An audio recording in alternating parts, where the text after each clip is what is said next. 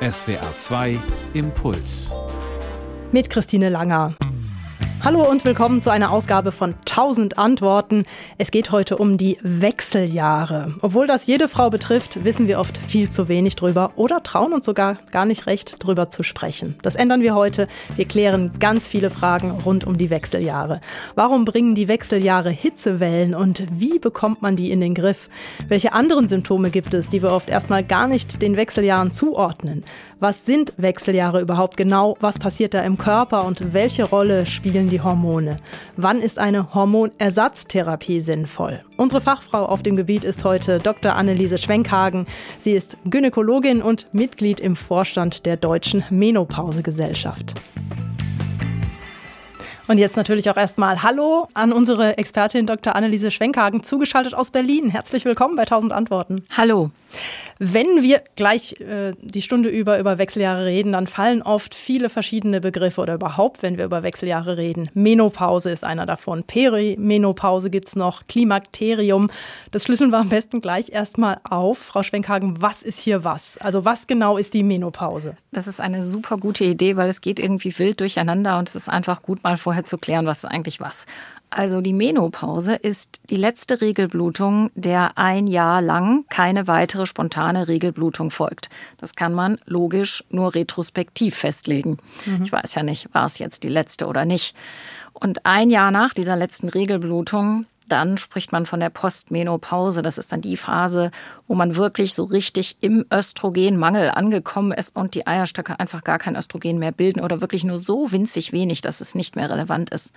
Und die Phase vor dieser letzten Regelblutung, die ist eigentlich ähm, ist relativ lang. Die haben viele gar nicht so sehr im Blick, weil alle immer nur denken, Postmenopause, Menopause gleich Hitzewallung. Die Phase davor, die Perimenopause, die kann tatsächlich schon mit 40, 45 anfangen und ist vor allen Dingen dadurch gekennzeichnet, dass die hormonelle Aktivität sehr stark schwankt. Der Eierstock arbeitet nicht mehr richtig stabil und das macht ganz andere Symptome als die Phase danach, die Postmenopause. Also diese Hormonschwankungen, gerade beim Östrogen, das ist dann quasi auch der, der Auslöser dieser ersten Phase, sage ich mal, mit denen dann die Wechseljahre beginnen, also der Perimenopause. Ja, also nicht nur das Östrogens, das Progesteron spielt dabei auch eine Rolle. Man kann sich das vielleicht so vorstellen. Ich komme ja aus dem Norden, ich bin ja eigentlich mit meiner Praxis in Hamburg angesiedelt und im Norden gibt's Ebbe und Flut. Das ist ganz einfach. Also die, das steht so für Eireifung, Eisprung, Gelbkörperphase. In der Gelbkörperphase wird Östradiol und Progesteron gebildet und in der ersten Phase wird Östradiol gebildet in der Follikelphase. Und wenn man dann in diese Perimenopause kommt, dann kommt das alles völlig durcheinander und das Ergebnis sind eher Tsunamis und Sturmfluten. So kann man sich das vorstellen. Da rauschen so Hormonwellen äh, mal ganz viel, dann wieder ganz wenig, völlig unkoordiniert durch den Körper einer Frau. Und das ist tatsächlich einfach schwer auszuhalten. Woran merke ich denn, wenn ich in die Wechseljahre komme? Also gibt es dann wirklich eindeutige Signale? Sind es die Hitzewellen? Merke ich es dann erst sozusagen? Naja, die Hitzewallung, die kriegen Sie typischerweise erst, wenn die Eierstocksfunktion so langstreckenmäßig wirklich nicht mehr richtig viel macht. Ähm, in der Zeit davor haben sie die vielleicht nur ab und zu mal, vielleicht so zum Zeitpunkt ähm, der Regelblutung. Aber was man ganz typischerweise merkt, sind so, die Blutungen werden ein ganz klein bisschen unregelmäßiger, so ganz am Anfang. Ein bisschen verkürzt sich der Zyklus. Früher waren es 28 Tage, dann sind es plötzlich nur noch 26. Und dann werden die Zyklen zunehmend unregelmäßiger. Und dann kommen diese Symptome, sowas wie Stimmungsschwankungen, Schlafstörungen. Das ist so der absolute Klassiker, der in dieser ganz frühen Phase der Wechseljahre auftritt. Es kann auch sein, dass die Frauen merken, ich habe immer eine Migräne gehabt, die kommt jetzt häufiger, ich habe mehr Kopfschmerzen, ich fühle mich nicht wohl. Vielleicht auch eine gewisse Ängstlichkeit, die die Frauen vorher gar nicht hatten, ab und zu mal eine Hitzewallung, aber die stehen häufig in dieser frühen Phase gar nicht im Vordergrund. Und das Gemeine daran ist, dass das ja in so eine Phase des Lebens fällt, wo so viel passiert. Also es geht dann eben nicht nur um eine hormonelle Veränderung, sondern so in der Lebensmitte. Da hat man vielleicht noch kleine Kinder oder die sind gerade in der Pubertät und dann muss man sich fragen, was mache ich denn mit meinem Leben? Also von Burnout bis Boreout, es gibt einfach alles. Oder die Beziehung stellt sich dann plötzlich nochmal zur Diskussion und dann gibt es die Eltern, die kränker werden und im Job. Es gibt eben alles. Und das alles gleichzeitig parallel zu dieser Geschichte mit den hormonellen Veränderungen. Und deshalb ist das manchmal ganz schwer auseinanderzuhalten. Und deshalb denken die Frauen oft gar nicht darüber nach, dass ihre Symptome eigentlich was mit Klimakterium zu tun haben könnten, sondern denken einfach, oh mein Gott, das ist einfach der Job, ich kann irgendwie nicht mehr, es ist einfach alles viel zu viel geworden. Mag ja sein, aber vielleicht spielen die Hormone dann eben doch noch eine Rolle. Jetzt haben Sie gerade nochmal Klimakterium gesagt. Klären wir das auch nochmal. Klimakterium ist der Begriff für die Wechseljahre. Genau, der, der Begriff Wechseljahre, Klimakterium, der ist so, umfasst eigentlich alles. Vielleicht nochmal kurz. Im englischen Sprachgebrauch wird Menopause gleichbedeutend mit Klimakterium und Wechseljahre benutzt. Die benutzen den Begriff einfach so wie wir und die gucken da nicht ganz fokussiert auf Menopause, letzte Regelblutung. Heute tausend Antworten zum Thema Wechseljahre und unsere Fachfrau bei diesem Thema ist Dr. Anneliese Schwenkhagen. Wir sprechen in dieser Stunde über Fragen rund um die Wechseljahre. Ist ja oft noch ein Tabuthema. Eigentlich ziemlich unverständlich, denn richtig viele Frauen sind davon betroffen. Was heißt betroffen? Haben das. Neun Millionen Frauen sind gerade jetzt zurzeit in den Wechseljahren. Also richtig viele, Frau Schwenkhagen, ne? Ja, so ist das. Und ich glaube eigentlich, dass die Zahl 9 Millionen, die ist sogar ein bisschen konservativ geschätzt. Also man muss ja einfach nochmal überlegen, wann fängt das ganze Theater eigentlich an? Also wer jetzt mal so von, sagen wir, von, vielleicht von 40 bis 55 denken, hm, aber ehrlicherweise also 10 Prozent der Frauen mit 70 haben noch Beschwerden. Die sind in den 9 Millionen sicherlich nicht drin. Aber es ist wirklich ein langes, langes Zeitfenster, über das wir da reden. Es heißt ja auch nicht Wechselwochen oder Wechseltage. Ja sondern Wechseljahre, absolut. Genau. Und wir haben gerade eine Anruferin in der Leitung gehabt, die möchte jetzt nicht so gerne ähm, in die Sendung, hat aber ihre Frage dagelassen, äh, Frau Schwenkhagen. Und die Frage ist, kann eine Reizblase in den Wechseljahren auftreten? Oh ja, das ist ein super wichtiges Thema. Ich bedanke mich sehr für diese Frage. Das ist ein Thema, was typischerweise nach der letzten Regelblutung auftritt, in der Phase, in der der Östrogenspiegel ganz niedrig ist. Woran liegt das? Man muss sich vorstellen, dass sowohl die Scheide als auch die Blase, denken viele gar nicht, ist aber tatsächlich so, ganz abhängig ist vom Hormon. Östradiol ist gut für die Scheide, aber es ist auch ganz, ganz gut für die Blase. Und das Funktionieren von Scheide und Blase, Schutz vor Infektionen, ähm, Schutz vor auch diesem Reizgefühl, das funktioniert eigentlich nur, wenn genug Östradiol da ist, Östrogene da sind, um genau zu sein. Es muss gar nicht Östradiol sein, kann auch Östriol sein. Also es muss einfach genug Östrogen da sein. Und das Dramatische daran ist, dieses Problem haben 100 Prozent aller Frauen, also nicht alle Frauen kriegen eine Reizblase, aber alle haben eben diesen niedrigen Östradiolspiegel, diese niedrigen Östrogene, die sich dann auswirken. Und ungefähr 80 Prozent haben Beschwerden, aber es wird nur ein ganz kleiner Teil der Frauen behandelt. Okay. Äh, was, also jetzt haben Sie die Reiz, jetzt haben wir gerade die Reizblase angesprochen. Was kann denn dieser sehr niedrige Östrogenspiegel oder Östradiolspiegel noch für Auswirkungen dann haben? Also erstmal, wenn man nur, das, nur diese Blase anguckt, klar, das ist völlig klar, dieser gesamte Bereich leidet. Das kann man super gut mit Östrogenen behandeln. Das ist eine Dauertherapie, das funktioniert total gut. Aber natürlich macht der Östrogenmangel auch die ganz klassischen Beschwerden, also die Hitzewallungen, die Schweißausbrüche, ähm, aber auch sowas wie Gelenkbeschwerden. Dass viele Frauen merken dann, oh, ich stehe morgens auf und es irgendwie zwickt in den Gelenken und ich kann mich gar nicht mehr so bewegen wie vorher. Woran liegt denn das? Dann denkt man, mein Gott, ich werde alt. Mhm. Naja, vielleicht aber es vielleicht ist einfach nur der Hormonmangel. Da wissen wir, dass eben die Hitzewallung der Nachtschweiß, die sprechen einfach hervorragend auf eine Hormontherapie an. Das ist überhaupt, steht auch überhaupt nicht mehr zur Diskussion. Und was auch ganz viele vielleicht gar nicht so wissen, also auch der Knochen braucht Östrogene. Wenn die abfallen, dann hat man, kann, besteht die Gefahr, dass man im Verlauf des weiteren Lebens eine Osteoporose entwickelt mit der Gefahr von Knochenbrüchen. Das ist natürlich überhaupt nicht gut. Und ähm, auch da können die Hormon, kann die Hormonersatztherapie viel Gutes bewirken. Jetzt sind wir schon bei der Hormonersatztherapie, dann bleiben wir doch einfach noch mal ein bisschen da dabei. Das ist was. Für wen ist das was und wann ist das nötig? Also es ist was für alle Frauen mit klimakterischen Beschwerden. Also wenn eine Frau vor mir sitzt und man muss sich vorstellen, Ungefähr ein Drittel aller Frauen hat keine Beschwerden. Das sind die Glücklichen, die sehe ich in der Praxis nicht. Zwei Drittel haben Beschwerden und davon hat etwa die Hälfte richtig heftige Beschwerden. Die andere Hälfte kommt irgendwie so ganz gut klar. Also ein Drittel viel, ein Drittel Mittelbeschwerden, ein Drittel keine Beschwerden. Und gegen diese Hitzewallung, gegen den Nachtschweiß, ähm, gegen die Schlafstörung, da hilf, helfen diese Hormone einfach 1a. Das ist die Indikation schlechthin. Und ähm, wenn Frauen aber vor mir sitzen und sagen, boah, ich habe so Stimmungsschwankungen, ich fühle mich überhaupt ganz schlecht, dann überlegen wir natürlich schon, ist das jetzt was Klimakterisches und kann das vielleicht was sein, was auch auf eine Hormonersatztherapie anspricht? Und dann diskutieren wir ganz offen, was genau hat eine Patientin denn eigentlich? Was ist ihr Thema? Worum geht's ihr in diesem Moment, wenn sie bei mir in der Sprechstunde sitzt? Und ähm, gibt es da verschiedene ähm, Hormonersatztherapien? Worauf muss man achten? Ja, also fangen wir mal mit der einfachen Situation an. Das sind die Frauen, bei denen die Eierstocksfunktion tatsächlich erloschen ist. Wir sind jetzt in der Phase, wo keine eigenen Östrogene mehr da sind. Dann ersetze ich die Östrogene. Das kann ich entweder in Tablettenform machen oder über die Haut. Und der unschlagbare Vorteil einer Hormontherapie mit Östrogen über die Haut ist, dass diese bestimmte Risiken nicht hat, nämlich ich kann durch diesen Applikationsweg über die Haut als Gel, als Spray, als Pflaster das Problem des erhöhten Thromboserisikos, Embolierisikos, Herzinfarkt, Schlaganfallrisiko, da kann ich ganz viel Risiko rausnehmen, indem ich das über die Haut mache. Und das hat sich heute in Deutschland absolut etabliert. Wir therapieren mit Östradiol. Das ist das, was der Eierstock auch vorher selber gebildet hat. Das wird so umgangssprachlich auch gerne als bioidentisch bezeichnet. Das ist ein schwieriger Begriff. Aber es ist im Prinzip genau das, was der Eierstock vorher gebildet hat hat. Damit therapieren wir. Das ist so das eine. Und wenn man das macht, muss man aber, sofern noch eine Gebärmutter da ist, immer noch ein Gelbkörperhormon dazu tun.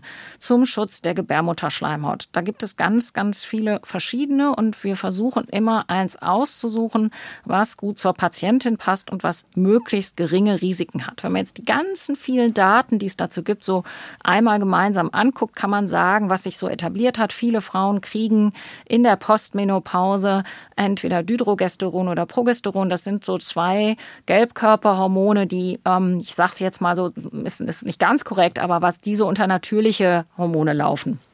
Ja, das wäre jetzt nämlich gerade meine Frage gewesen. Also das heißt immer so ein bisschen die Diskussion zwischen chemisch und pflanzlich. Mhm. Das, was wir jetzt in Deutschland, was Sie jetzt auch angesprochen haben, meistens verwenden. Was ist das? Genau, das ist ähm, auf jeden Fall erstmal pharmazeutisch hergestellt. Und was viele Leute gar nicht wissen, ist, dass die Pharmaindustrie sich in vielen Fällen eines Tricks bedient. Sie nimmt nämlich Grundstoffe aus der Natur. Dann muss man keine Vollsynthese machen.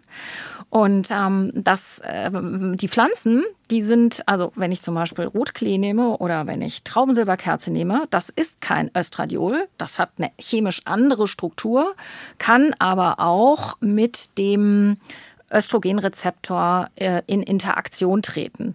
Und vielleicht habe ich noch ganz kurz Zeit zu einer kleinen lustigen Geschichte, die sich an der Stelle lohnt. Ich hatte mal die Gelegenheit, Paul Girassi kennenzulernen, ähm, dem Erfinder der Pille, der, dem wir diese ganze Hormontherapie eigentlich auch am Ende verdanken, und habe ihn gefragt, ähm, wie ist das denn?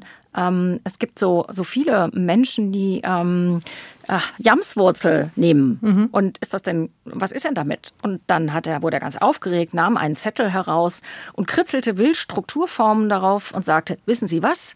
Also wenn Sie Jamswurzel mögen, dann können Sie die essen. Aber Progesteron wird da ganz sicher nicht draus. Das kann Ihr Körper nicht. Dafür brauchen Sie die pharmazeutische Industrie. Ich fand es ungemein lehrreich. Also bestimmte pflanzliche Präparate haben eine schwache östrogenartige Wirkung, aber die Jamswurzel ersetzt auf keinen Fall Progesteron.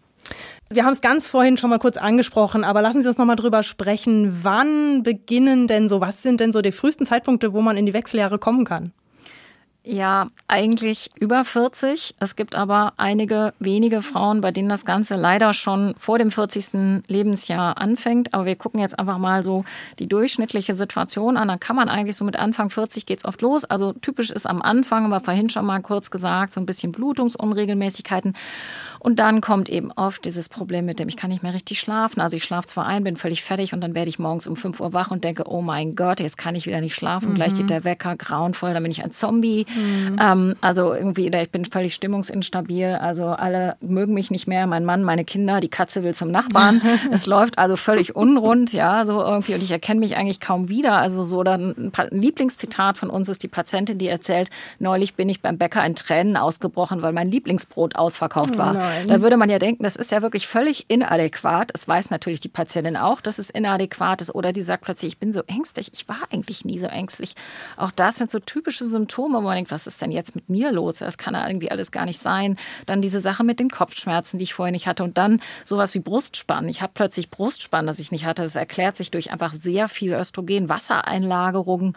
Ähm, plötzlich wiegt man mal einfach drei Kilo mehr auf der Waage. Das ist dann auch schon alles nicht so schön. Und spätestens dann merkt man irgendwie, oh mein Gott, hier irgendwas stimmt überhaupt nicht. Aber das sind so, da denken die Frauen nicht dran, dass es die Wechseljahre sein können. Mhm. Und was macht man dann? Wir haben zwar schon über eine Hormon Hormonersatztherapie gesprochen, aber das ist ja am Anfang erstmal kein Thema, oder? Ja, also das ist zumindest nicht eine klassische Hormonersatztherapie, aber wir behandeln schon mit Hormonen. Und ich habe am Anfang gesagt, wir haben jetzt Tsunamis und Sturmfluten. Mhm. Und das ist auch genau unser Vom Problem. Vom Hormonspiegel her. Ja, ne? genau. Ja. Und das Mhm. heißt, wenn ich da jetzt zusätzlich Östrogen obendrauf tue, dann funktioniert es nicht. Da ist ja schon ganz viel. Das bringt mich ja nicht wirklich vorwärts. Ich muss dieses, diesen, ich sag's mal, ausgeflippten Eierstock irgendwie wieder runterkochen und den ähm, irgendwie bremsen in seiner Aktivität. Das heißt, ich muss mit meiner Hormontherapie einmal richtig auf die Bremse treten. Und wenn man sich das mal einfach vorstellen will, kann man sagen, ja, das habe ich früher, wenn ich eine Pille genommen habe, auch gemacht. Das heißt, wenn ich die nehme, dann schläft der Eierstock. Das ist auch eigentlich das, was wir wollen. Und genauso machen wir dann die Hormontherapie. Wir bremsen den, die Eierstocksfunktion und stabilisieren das Ganze, dass dieses Wahnsinnsgeschaukel aufhört und das Ganze in ruhigeres Fahrwasser kommt. Und dann geht es den Frauen oft einfach auch wieder besser. Und das machen wir dann so lange, bis, also der, die, das mittlere Menopausenalter ist halt mit 51, 52 Jahren. Ähm, und dann ist gut. Das heißt jetzt nicht, dass die Frauen alle so ein Maximalkonzept brauchen. Manche brauchen auch nur so ein bisschen Gelbkörperhormon in der zweiten Zyklushälfte, damit der Zyklus wieder regelmäßig ist. Da ist eigentlich so das Wichtigste, so unsere Feenfrage. Also das geht so, ähm, heute ist äh, Ihr Glückstag, ich bin eine gute Fee und Sie haben jetzt einen Wunsch frei. Dann sagt die Patientin vielleicht, ich will 10 Kilo weniger wiegen. Darüber hatten wir noch gar nicht gesprochen. Das kann ich dann vielleicht nicht wegzaubern. Aber dann sagt sie vielleicht, ich kann so wahnsinnig schlecht schlafen und ich bin so stimmungsinstabil. Oder sie sagt, ich blute dauernd und es geht irgendwie gar nicht. Ich halte es einfach nicht mehr aus. Dann habe ich eine Vorgabe und weiß, woran ich mich orientieren muss und was ich jetzt therapeutisch angehen muss. Das heißt, das ist eigentlich doch eine Ecke komplizierter als das, wenn dann wirklich der Eierstock dann irgendwann aufgehört hat zu arbeiten und ich nur noch im kalten Entzug bin. Okay, also eigentlich ist auch eben diese beginnende Phase die, wo ich einfach dann gucken sollte als Patientin, dass ich oder als Frau, dass ich guten Kontakt zu meinem Gynäkologen, Gynäkologin habe und da einfach auch wirklich regelmäßig genau. hingehe. Genau, und immer dann, wenn ich merke, irgendwas ist komisch, sich da vorzustellen. Und das ist eine Phase, das ist auch ganz wichtig. Viele Frauen fragen immer, sind dann ganz enttäuscht, der Doktor hat gar keinen Hormonstatus gemacht. Und tatsächlich ist es so, dass in dieser Phase der Wechseljahre dieser ominöse Hormonstatus ja nur eine Momentaufnahme ist. Und je nachdem, wann ich gerade Blut abnehme, ist der total normal mhm. oder er ist eben auffällig. Aber wenn ich dann nach Hause gehe und sage, ja, super, ich habe einen normalen Hormonspiegel, ich kann ja gar nicht in Wechseljahren sein, täuscht das, weil vielleicht eben doch. Ich habe nur gerade den Moment erwischt, wo alles schick war. Jetzt haben Sie gerade auch angesprochen, Gewicht äh, zunehmen. Viele Frauen nehmen Gewicht zu während der Wechseljahre. Woran liegt das? Naja, also es gibt sehr viele Studien, die das sehr genau untersuchen und die kommen eigentlich darauf, dass es gar nicht so sehr die Wechseljahre sind, sondern das ist, das, man, wird, man wird kontinuierlich irgendwie schwerer. Und das, was in den Wechseljahren so gemein ist, ist, dass dieses Schwerer sich vor allen Dingen in der Körpermitte so um den Bauch abspielt. Und das ist was, was viele Frauen überhaupt nicht mögen. Also diese Figur, die man dann vorher hatte mit einer schönen schlanken Taille, ähm, die wird dann plötzlich verschwindet und man nähert sich von Birne eher der Apfelform an. Und das finden viele Frauen wirklich einfach total doof. Und da ist es schon so, dass Östrogene Einfluss darauf nehmen, wo bitte schön sitzt denn das Fett? Sitzt das mehr am Oberschenkel oder sitzt es in der Taille?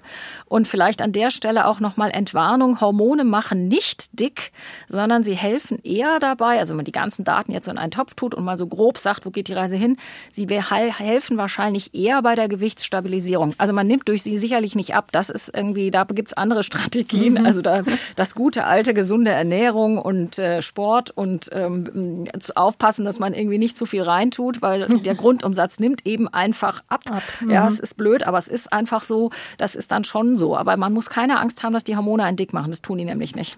Und ich habe jetzt in der Leitung Frau Meier. Frau Meier, ich grüße Sie. Hallo. Ja, guten Tag. Was möchten Sie gern wissen? Ja, ich falle vielleicht ein bisschen aus der Reihe bei dem, was Sie jetzt haben.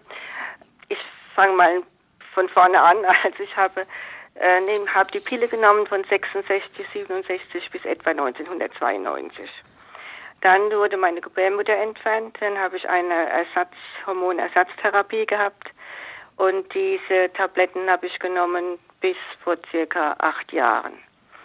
Dann, weil die Frauenärztin gemeint hat, sie verschreibt mir jetzt keine mehr. Ich müsste damit aufhören, habe ich also damit aufgehört. Jetzt habe ich inzwischen Osteoporose. Ich habe Hitzewallungen ohne Ende. Und Sie möchten wissen, was man jetzt vielleicht noch ja. tun kann also oder tun sollte. Wegen der Hitzewallungen. Mhm. Ja, okay. Da habe ich jetzt erstmal eine Frage, die klingt etwas uncharmant, aber ich schätze mal, also wenn Sie 1992 mit der Pille aufgehört haben, Tabletten bis vor acht Jahren, verraten Sie mir Ihr Alter? Ja, ich bin 77. Sie sind 77 Jahre. Mhm. Gut. Jetzt kommt die nächste spannende Frage. Das ist übrigens super, dass Sie angerufen haben mit genau dieser Fragestellung, weil das ein wichtiges Thema ist. Was passiert eigentlich, wenn Frauen, ähm, die nicht so die klassische, das klassische Alter haben, plötzlich über klimakterische Beschwerden klagen? Wo kann, woran kann das liegen? Jetzt kommt die spannende Frage, als Sie die Hormone Hormone abgesetzt haben vor acht Jahren. Ging das da sofort los mit den Hitzewallungen? Ja. Sofort, postwendend. Es war auch, es war auch so, ich habe die zum Teil äh, eigentlich einige Jahre genommen, weil ich fürchterlich Migräne hatte. Mhm. Und äh, dann habe ich mit diesen Pillen aufgehört und dann war die Migräne weg. Mhm. Und das, was Sie da schildern, ist relativ typisch. Also früher hat man sehr hochdosierte Hormone verordnet. Mhm. In Tablettenform macht man heute alles nicht mehr. Man verordnet in niedrigen Dosen und wie gesagt vorwiegend über die Haut. Und wenn ich jetzt ähm, Ihnen sehr hochdosiert Hormone gebe und lasse das lange weiterlaufen, dann haben Sie, wenn wir Ihnen die wegnehmen, erstmal einen Hormonentzug. Klar. Mhm. Und dann geht es Ihnen erstmal nicht gut. Die Sache mit der Migräne, die Sie eben nebenbei angesprochen haben, ist wichtig. Wir wissen heute, dass Östrogene zum Schlucken bei Patientinnen mit Migräne nicht gut sind. Und dass man unbedingt, wenn man eine Migräne hat, das Östrogen über die Haut nehmen muss. Das mhm. macht sehr viel weniger Migräneattacken. Ähm, das macht einfach, das ist einfach weniger Intensität, weniger Schmerztabletten und so weiter und so fort. Also insofern ist das durchaus erwartbar. Dennoch muss man, wenn man jetzt 77 ist, trotzdem noch mal zwei andere Sachen angucken. Was ganz, ganz oft der Grund für Hitzewallung im höheren Lebensalter ist, sind keinesfalls die Wechseljahre und nicht der niedrige Östradiolspiegel, mhm. sondern andere Ursachen. Allem voran eine beginnende Zuckerstoffwechselstörung oder ein Diabetes also oder schon eine Diabeteserkrankung. Übergewicht, Adipositas, unschöne Worte, die können eben das bewirken. Schlechter allgemeiner Trainingszustand, hoher Blutdruck, der nicht gut eingestellt sind. Das sind so die Klassiker, nach denen wir dann immer forschen. Und da ist es also so, dass wir auch erleben, wenn Patientinnen eine Zuckerstoffwechselstörung haben und wir die dann gut behandeln, dann hören die Hitzewallung auf. Die werden sehr viel besser. Also das ist ein wichtiger Punkt. Und ähm, was die Osteoporose angeht, das ist natürlich überhaupt nicht gut. Da würde man Ihnen jetzt raten, Sie gehen zum Osteologen und lassen sich ja. beraten, ähm, was sie jetzt machen. Man würde jetzt in ihrem Alter, sagen wir mal so, sie sind jetzt nicht so die klassische Patientin, der man eine Hormonersatztherapie anbieten würde, weil wir schon wissen, dass im höheren Lebensalter eine Hormontherapie tatsächlich auch Probleme mit sich bringen kann, wenn man die dann initiiert. Also da wäre man nach heutigem Kenntnisstand schon ziemlich zurückhaltend. Man würde erst mal forschen, was gibt es denn sonst noch so. Vielen Dank äh, trotzdem für Ihren Anruf auch, Frau Mayer. Ich glaube, Sie haben jetzt noch einige Anhaltspunkte nochmal äh, mitbekommen von Frau ja. Schwenkhagen. Mhm. Äh, Dankeschön, dass Sie angerufen haben und sich an uns gewandt haben. Wir haben die nächste Anruferin in der Leitung. Das ist Frau Kornetatz. Ich grüße Sie. Was ist Ihre Frage? Ja, Kornatz. Ah, Entschuldigung, Kornatz. Alles gut. Ähm, ja, und zwar habe ich die Frage, ähm, zwar bin ich Brust Brustkrebspatientin und ähm, muss von daher Tamoxifen einnehmen. Und äh, ist es jetzt so, dass durch das Tamoxifen praktisch dann, also da sind die Hormone ja auch nicht mehr wirksam, das will man ja nicht. Und deswegen nimmt man ja das Tamoxifen. Also komme ich dann durch diese Tamoxifen-Einnahme äh, in den Stand der Wechseljahre. Ist das ist meine Vorstellung da richtig? Ja, die, die Frage ist, wie alt sind Sie? Also bluten Sie noch, ist eigentlich die wichtigste Frage, oder sind die Blutungen schon vorbei? Äh, also nach der, ähm, als die Tamoxifen-Einnahme begann, danach sind die, haben die Blutungen auf, habe ich noch einmal eine Blutung mhm. gehabt mhm. und dann haben die ähm, Blutungen aufgehört. Haben Sie vorher nicht Chemotherapie bekommen oder sowas oder direkt das Tamoxifen? Ich habe äh, nur Bestrahlung. Ah, okay, alles klar. Ja, äh, und Sie haben jetzt Hitzewallung? Ähm, ab und zu, ja. Ab und zu, ab und, und zu. Und mhm. vor allen Dingen, mich würde jetzt auch vor allen Dingen interessieren, wie ist das jetzt, wenn ich dann das Tamoxifen absetze? Ähm, also bin ich jetzt praktisch, wie soll ich sagen, jetzt dann durch mit den Also, das, also da wäre jetzt erstmal wichtig, wie alt sind Sie eigentlich? Und das kann man dann, dann sind wir schon mal ein Schrittchen weiter. Ich bin 58. Ja, dann kann man davon ausgehen, dass es dann auch wirklich die letzte Regel ist im Mittel mit 51 Jahren. Und so wie Sie das schildern, ist dann sozusagen diese letzte Regelblutung hat stattgefunden. Sie sind dann auch im Östrogenmangel. Das kann man dann auch sehr schön im Labor sehen, dass das so ist. Aber Ihre Frage ist natürlich trotzdem total spannend, ähm, weil wir sehr viele Frauen sehen mit Brustkrebs, die erhebliche Beschwerden haben, zum Teil auch ausgelöst durch das Tamoxifen oder das andere wichtige Medikament, was eingesetzt wird, der Aromatasehemmer. Mhm. Ähm, beide haben das Ziel, dass möglichst wenig Östrogen ähm, da ist, um einen hormonabhängigen Tumor in seinem Wachstum zu fördern, beziehungsweise um, um sicherzustellen, dass sie möglichst keinen Rezidiv ihrer Erkrankung bekommen. Und ein typisches Problem von Frauen, die eben genau diese Medikamente bekommen, ist, dass sie starke Hitzewallungen und klimakterische Symptome bekommen. Und was man in so einer Situation machen kann, ist, man kann zum Beispiel bestimmte Antidepressiva einsetzen. Man kann auch bestimmte Antiepileptika einsetzen, beispielsweise. Ähm, man kann Verhaltenstherapie einsetzen. Da habe ich selber aber nicht so richtig viel Erfahrung mit. Ich bin halt Hormondoktorin, aber mit den mhm. anderen Sachen habe ich mhm. viel Erfahrung. Und da gibt es jetzt was richtig Tolles, Neues. Deshalb bin ich Ihnen auch sehr dankbar für Ihre Frage.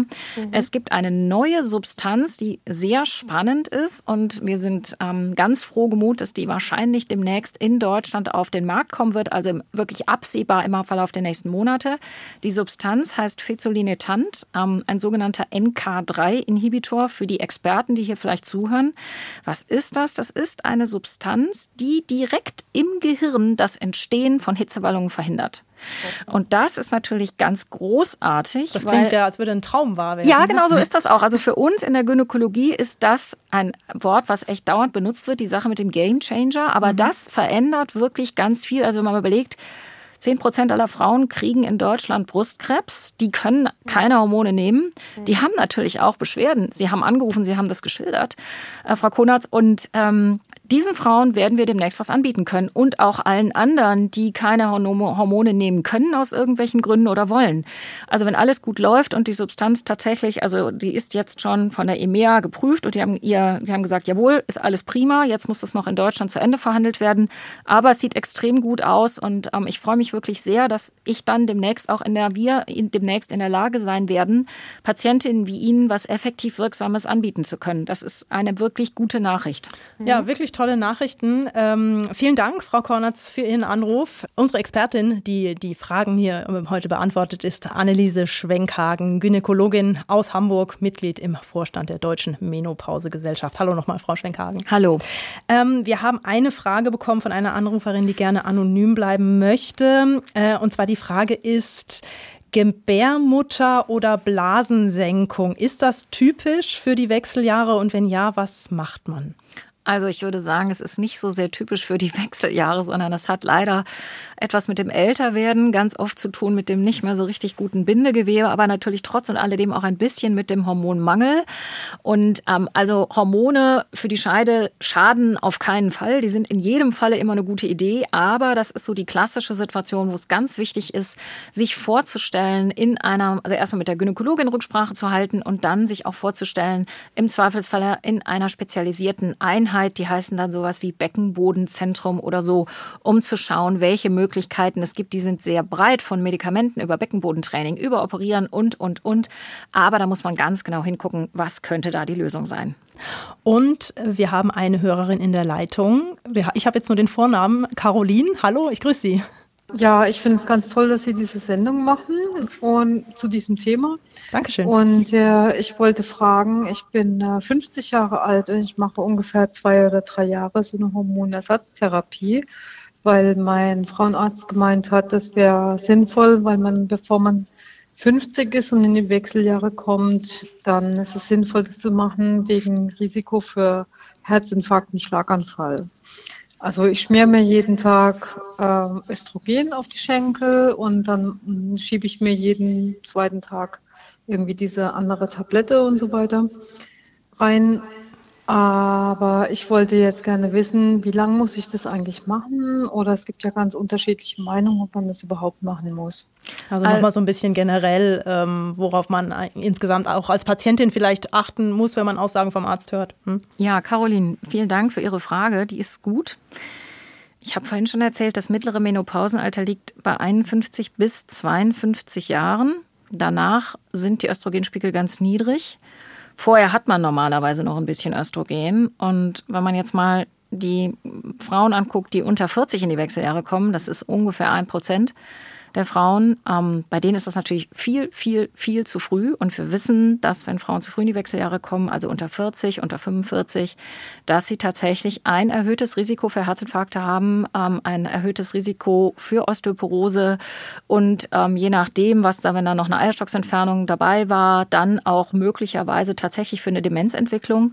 Das ist alles überhaupt nicht gut. Und es ist eben nicht so, dass es so ein Schalter ist, den man umlegen kann und sagt, naja, wenn ich dann 45 bin, dann äh, brauche ich die Hormone nicht mehr, sondern ähm, wenn man jetzt sagt, okay, ich bin jetzt 46 oder 47 oder 48, dann ist es schon so, dass man da, da sagen wir mal, das ist so ein Graubereich, wo man dann diskutieren kann, aber so die allgemeine Idee ist schon, dass man sagt, na ja, hm, sie sind zu früh dran und wir sind eher großzügig mit dem Verordnen einer Hormonersatztherapie, um sie vor den Langzeitfolgen eines frühen Abfalls des Östradiols zu schützen. Und der Endpunkt, den haben Sie eben gefragt, wie lange muss ich denn das machen? Also Sie müssen auf jeden Fall nicht. Sie sind ja jetzt schon 50, das ist schon mal ganz gut. Man würde immer sagen, wenn die Frauen früh, zu früh in die Wechseljahre kommen, das nennt man als Fachbegriff Klimakterium präcox oder prämature ovarielle Insuffizienz, schwieriger Begriff, mhm. dann sagt man also bis 51 bis 52 Jahre und danach wird neu entschieden, ob Sie es brauchen oder nicht. Okay, mhm. das heißt auch da äh, dann wirklich äh, Kontakt mit dem Arzt genau. halten und da einfach auch wirklich dranbleiben. So sieht's aus. Mhm. Dranbleiben, gucken, dass die Therapie gut ausbalanciert ist, dass das alles genau passt. Das ist ganz, ganz wichtig. Vielen Dank für Ihren Anruf, Caroline. Und wir hatten noch eine Frage, Frau Schwenkhagen. Ähm, eine Hörerin hat sich gewünscht, dass einfach, dass es mehr Informationsmöglichkeiten zum Beispiel auch von den Krankenkassen gibt. Sie vermisst das so ein bisschen, gerade wenn es auch um die Ernährung zum Beispiel geht oder um Gewichtszunahme. Das Thema hatten wir vorhin schon. Ähm, ja, ist das tatsächlich so? Also ist die Aufklärung einfach wirklich oft noch viel zu schlecht bei den Wechseljahren? Ich finde das ein super Kommentar und ich bedanke mich explizit für Ihren Kommentar. Also neun Millionen Frauen sind in den Wechseljahren und alle sind irgendwie blind und sehen nicht, dass das ein riesengroßes Thema ist. Die Frauen leiden still vor sich hin. Das kann irgendwie so nicht bleiben. Und also wenn man so überlegt, wir sind ungefähr 20.000 Gynäkologen, Gynäkologinnen in Deutschland, davon arbeiten viele in der Klinik, nur ein Teil in der Niederlassung. Ähm, so viele Menschen können wir eigentlich gar nicht vernünftig beraten. wir brauchen ja auch ein bisschen Zeit dafür. Und wir Gynäkologinnen und Gynäkologen würden uns ganz, ganz, ganz, ganz doll wünschen, dass auch andere sich beteiligen, also die Krankenkassen sehr gerne, aber auch Arbeitgeber. Also ich stelle mir vor, große Konzerne, das machen die auch schon, müssen sich kümmern um Frauen mit Wechseljahrsbeschwerden, müssen oder sollten sich dann Gedanken darüber machen, wo sitzt eine Patientin beispielsweise, eine Frau? Sitzt sie jetzt mitten am Fenster oder, oder in der Knallsonne oder kann man die vielleicht irgendwo anders hinsetzen, wo es nicht so schlimm ist? Aufklärung ist extrem wichtig und ähm, wir haben eine Kampagne gestartet, die heißt Wir sind neun Millionen. Neun Millionen Frauen sind in den Wechseljahren und heute Abend ist ein großer Tag für unsere kleine Aktivistengruppe. So klein sind wir gar nicht, aber heute Abend gehen wir in den Bundestag ähm, und haben einen parlamentarischen Abend und da wird es genau darum gehen, dass dieses Thema, Frauen in den Wechseljahren und wie kann man mit dem Thema umgehen, auch gesundheitspolitisch, einfach eine andere Position bekommt, als es bisher so ist. Wir wünschen uns das, wir halten das für absolut erforderlich. Anders geht's auch nicht. Und wir von der Deutschen Menopausegesellschaft haben noch eine andere Aktion ins Leben gerufen, die heißt Wechseljahre Wissen macht cool. Da steckt jedes Wort ist hier bedeutungsvoll. Ja. Also es geht darum, dass, es, dass wir die Hitze rausnehmen. Es, wird, es geht um Wissen, Wissen ist Macht. Und deshalb machen wir ja auch heute diese Sendung gemeinsam. Das finde ich auch ganz großartig. Und wenn ich jetzt noch mal kurz ein bisschen Werbung in eigener Sache machen darf, am 27. Oktober machen wir äh, von der Deutschen Menopausegesellschaft eine Fortbildungsveranstaltung für für Frauen und auch Männer, die mehr wissen wollen über das Thema Wechseljahre. Also was ist das überhaupt? Bin ich drin und was kann ich machen? Knapp zusammengefasst finden Sie alle Infos auf der Seite der Deutschen Menopausegesellschaft. Aber vielen Dank für Ihren Hinweis. Super wichtig. Ja, sage ich nachher auch äh, nochmal zu ihrer, was zu Ihrer Veranstaltung. Machen wir den Hinweis gleich nochmal, falls es jetzt der ein oder andere nicht, ähm, nicht richtig äh, sich gleich gemerkt hat, wann, weisen wir gleich nochmal drauf hin. Aber wir haben es jetzt immer mal wieder angesprochen ähm, und ich habe es auch immer mal wieder gesagt. Es gibt die Wechseljahre, auch wenn es ein starkes Frauenthema ist, aber auch für Männer, oder? Also gibt es Wechseljahre beim Mann? Also wir Frauen haben ja das Problem, dass diese Hormone erst rauf und runter gehen und dann auf Null. So, bei Männern läuft das alles ganz langsam. Ganz langsam fällt der Testosteronspiegel ab. Die haben nicht so Wechseljahre wie wir. Also, ähm, die merken vielleicht auch, dass sie älter werden, aber naja, man könnte es auch so sagen, da haben die Wechseljahre vielleicht auch ihr Gutes. Da merkt man einfach, das ist eine Zäsur, da passiert was in meinem Körper und viele Frauen nutzen das dann auch und denken, hm, könnte ich da vielleicht nochmal nachjustieren, muss ich irgendwie was machen gesundheitlich? Und Männer merken einfach gar nichts, sie kriegen dann mit Ende 50 ihren ersten Herzinfarkt und denken, huch, was ist das?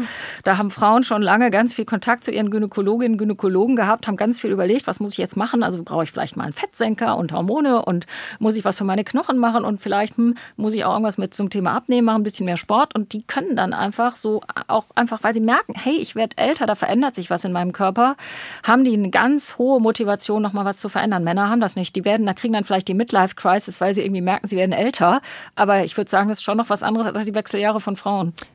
Gibt es denn dann trotzdem was, was man Männern rät, was sie tun sollten, worauf sie achten können? Oder, also ja. Männer sind im Allgemeinen zum Beispiel nicht gut mit dem Thema Vorsorge. Mhm. Ja, da gehen sie schon mal gerade gar nicht hin, weil das finden sie irgendwie schambehaftet und irgendwie blöd. Frauen marschieren da immer hin, da haben wir überhaupt gar kein Problem mit. Das halte ich für total sinnvoll.